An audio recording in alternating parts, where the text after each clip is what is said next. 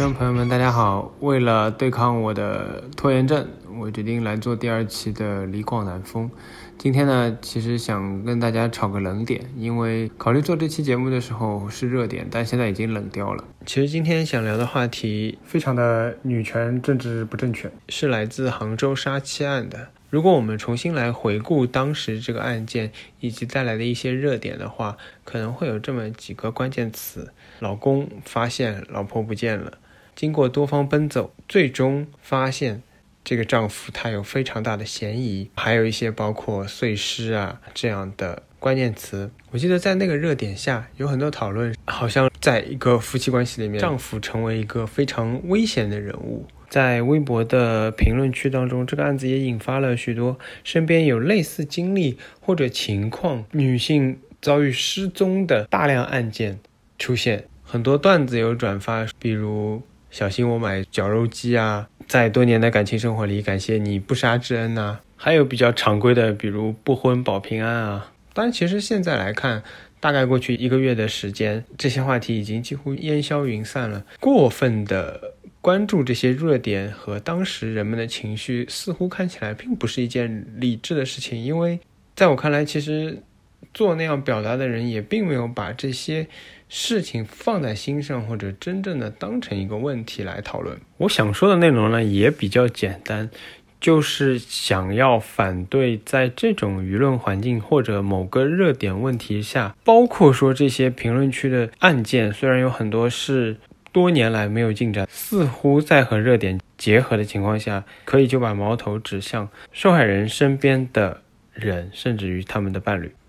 这种情况比较典型的戏剧化作品是来自于美国好莱坞的《Gone Girl》消失的爱人。如果你说像这种戏剧题材电影、电视剧，距离生活太远，它有改编成分，它未必真实。那么在中国，其实。过去曾经有过类似典型的案例，同样是在八月，张玉环案引起了广泛的关注。他是在经过了长达八年的司法程序之后，终审被判处死缓之后，被发现警方的侦查、罪行的确认以及最终的判决是错误的。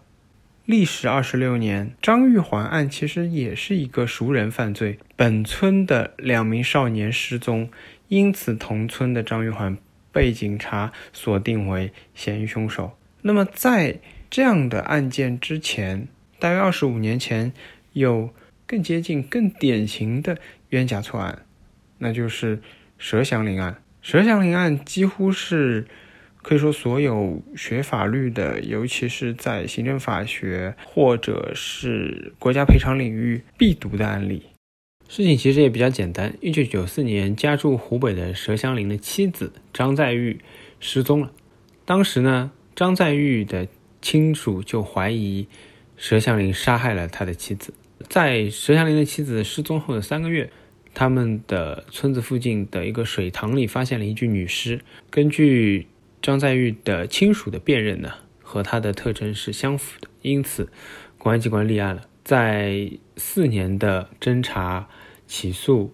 最终判决之后，佘祥林被以故意杀人罪判处有期徒刑十五年。那么，如果他杀了他的妻子的话，按照现在的网络环境，可能还要嫌这个判决偏轻。但是在过去了十一年之后，二零零五年被杀害的妻子张在玉突然回家了，重新出现在老家，因此。佘祥林案就最终被认定为一个冤狱。其实这个案子几乎符合杭州杀妻案的一切要素，只是大家的事实最终那一步是不同的。佘祥林没有杀害他的妻子，而杭州那个案子，丈夫是犯下了杀人罪的。其实，在当年，无论是佘祥林案发生，还是说他平反的这个过程当中，大家都没有在这个案件当中。针对性别或者说夫妻关系有很着重的讨论，更多的其实是在于冤假错案如何形成，比如把佘祥林案跟聂树斌案放在一起做比较。在这里我就不展开介绍聂树斌案，如果有兴趣的听众可以自行百度一下。其实像杭州杀妻案这样的案件。背后折射出或者说网络讨论比较多的，在于一个民警的作为程度的问题。当地的派出所，在接到报案之后，在证据不那么充分的情况下，或者说可怀疑点不那么多的情况下，调取了监控，无法发现足够的嫌疑的背景之下，被网络环境诟病的是，似乎没有做出充分的反应和足够的调查。那么，另外一方面，在大约二十年前、二十五年前，破案的压力对于民警来说是非常大的，所以在这种情况下，才会屡屡出现像佘祥林、聂树斌这样的案件，在民警的破案压力下屈打成招，或者发现一个高度可疑的人物之后，利用种种手段迫使这个案件尘埃落定，认定一个嫌疑凶手，并且将他绳之以法。所以说，当我们不直接拿横跨二十五年的案件来做比较的时候，单纯看从过去佘祥林案，一定要找到一个凶手，迅速坚决予以打击的指导方针，转向现在看起来略有些懒散的破案态度，其实是一个漫长的转变和一些惨痛的教训的。当然，我并不是说民警的懒散处理是有理由的。这看起来更像是一个中国式的矫枉过正，但是前面举的这些例子，无论是佘祥林也好，还是《消失的爱人》这样的电影也好，其实指向一个在刑事侦查当中很重要的要素，就是往往希望找到遗体或者说一部分的遗体，才能将这个案子的性质发生决定性的扭转。与这种侦查思路相对应的，其实是曾经引起广泛关注的张莹莹案。张莹案发生在美国，当时也是一名中国的女留学生，在被一个疑似她的同学开车载走之后失踪。但是同样也是因为迟迟没有能找到她身处何处，或者说她的遗体，对案件的整个性质的定性一度也产生比较大的困扰。看到这样的讨论，当然我可以理解女性面临的生存压力以及安全隐患，但是。其实我想说的是，在中国，我们的确可以说整体的安全性，那些网络上所谓深夜撸串没有安全顾虑，一定意义上在中国安全性是有保证的。那我不是说绝对，但是我在这里想要提醒的是，这些安全其实是全体，无论男性还是女性，共同牺牲隐私来换来的。这么说是因为在杭州杀妻案当中。有很多非常不具有共性的特点，比如说凶手可以熟悉的知道摄像头的位置，从而躲避摄像头的监控。但其实我们应该在这样的特例以外看到，全体无论哪一个性别，已经为安全，在我看来做出了过多的牺牲。那么这是第一点。第二点呢，其实也没有太多值得大书特书的地方，只是想说，在现在的网络环境和舆论环境下。一定程度上可以轻易的把这样一个杀妻案渲染成类似一种狂欢式的控诉。当然，首先热点本身都具有一种狂欢式的特点。我为什么会说它是一种狂欢式的控诉呢？是因为如果反过来，一个妻子杀害了她的丈夫，会有男性形成这样一种类似集体声音吗？比如拿绞肉机来相互调侃。上一次出现这样的调侃，可能还是复旦。宿舍杀人案之后，很多人调侃自己的大学室友，多谢当年不杀之恩。我回想起来，算是中文播客界的标杆吧。我觉得当年的剩余价值，在他们还没有转世之前，曾经做过一期跟美剧《致命的女人》有关的话题，标题就叫“女人可以不杀死丈夫吗？从致命女人说起”。当然，我可以理解三位主播都是女性，比如大家看完这个剧或者听完这样的播客，会感觉比较轻松、诙谐、幽默、开心，甚至很爽。但是整体的舆论氛围，或者说整体的评论氛围，其实远没有描述的对女性那么歧视。我可能做一期节目说杭州这个杀妻案折射出丈夫可以不杀死妻子吗？显然不合适啊。但是。大家就可以做一期节目，说女人可以不杀死丈夫吗？其实真的要讲妻子可不可以杀死丈夫的话，可以推荐一个一九四四年的老电影，名字叫《双重赔偿》。好了，说不值得大书特书的。但虽然篇幅不长，可能有人听到这里已经觉得道不同不相为谋，应该要关了。当然，这期节目开头我就说，这可能是一期政治不正确的，呃，让人不太喜欢的节目。但是说到这里，我反而想提出我自己一直有这么一个疑问，就是我经常在嗯各种偏向女权的节目当中会听到类似女性的共同体这样的概念和说法，但我始终在想，这样的概念难道不是天然把男性摆在对面吗？难道不是天然认为，OK，女性应该有一个共同体，因为男性也会有一个共同体啊？那这样的话，无论是女权还是其他的努力，是天然有一个对手和目标，或者默认两性无法共同努力的嘛？OK，但我也知道，可能有人听了这节目就说：“嘿，你这个节目当然已经证明了没有办法一起努力啊。”所以我才一开始就要提出像《消失的爱人》啊，或者说像林案这样的案子。像这样的案子，其实真的是可以说二十多年前的一种历史重演。应该说，我们过去曾经有过这样的例子和这样的不幸，我们不应该在不经意间又重新走回去，或者让这样的可能性增加。其实我们都知道。在跟性别有关的犯罪，无论是夫妻之间可能发生的人身损害、某一方的失踪，或者说受害，还是说一些性骚扰、强奸这样的案件当中，熟人作案其实是占绝大多数的。我们知道这件事，警察当然也知道这件事，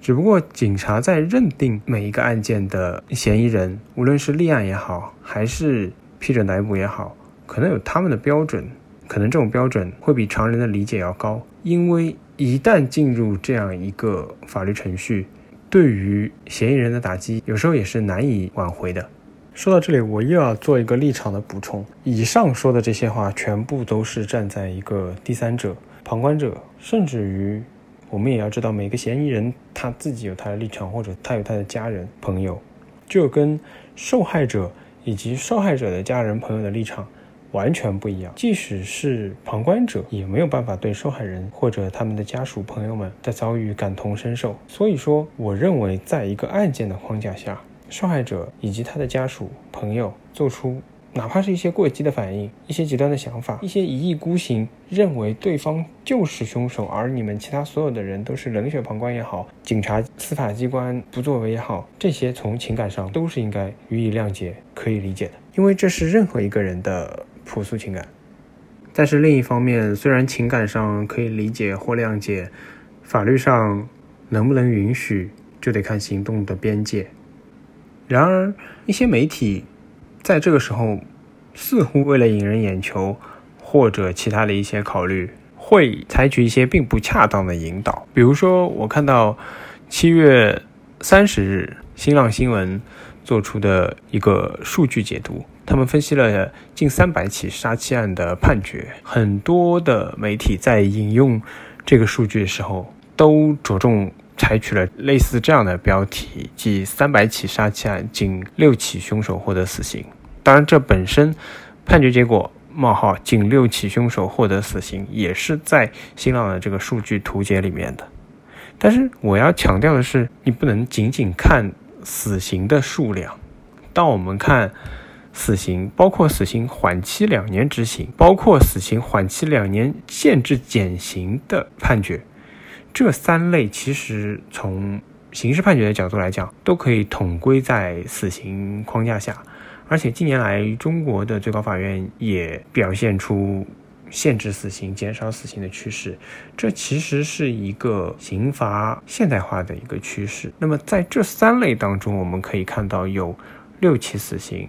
七十六起被判处死刑缓期两年执行，另外还有十四起判处死刑缓期两年，并且限制减刑。那么这个数据总共是九十六起，也就是在三百起杀妻案当中占到了将近三分之一。如果同时算上无期徒刑的案件的话，那么总共是一百七十七起。